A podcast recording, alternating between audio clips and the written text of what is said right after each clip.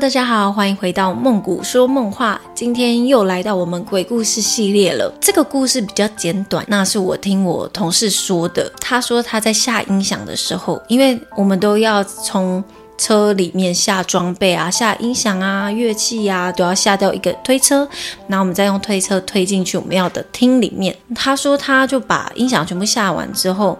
他就要推车推到后面的厅，第一殡仪馆的后面就是最里面那边是有四个永字辈的，就是永爱呀、永念呐什么的。然后我同事就要从大厅这边停车场推到后面去。有一个阿妈就说：“哎，笑莲呐，请问你知道永爱厅在哪里吗？”我同事就说：“哦，就是这个转角啊，你这样右转之后，你就一直走到底。”然后你就会看到右边这一排全部都是永字辈，哎，你就找永爱就可以了。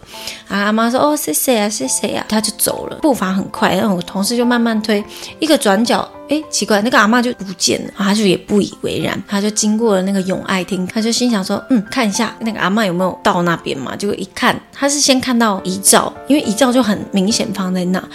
他就看到遗照上面，竟然就是刚刚那个阿妈，就是心里就想说，是双胞胎吗？然后就他看了一下厅里面，目前没有人，超毛的吧？啊，那阿妈呢？他就觉得有点毛毛的，但是也不知道啊，搞不好真的是双胞胎姐妹。这个故事就好像恐怖指数大概是落在三点五颗星吧。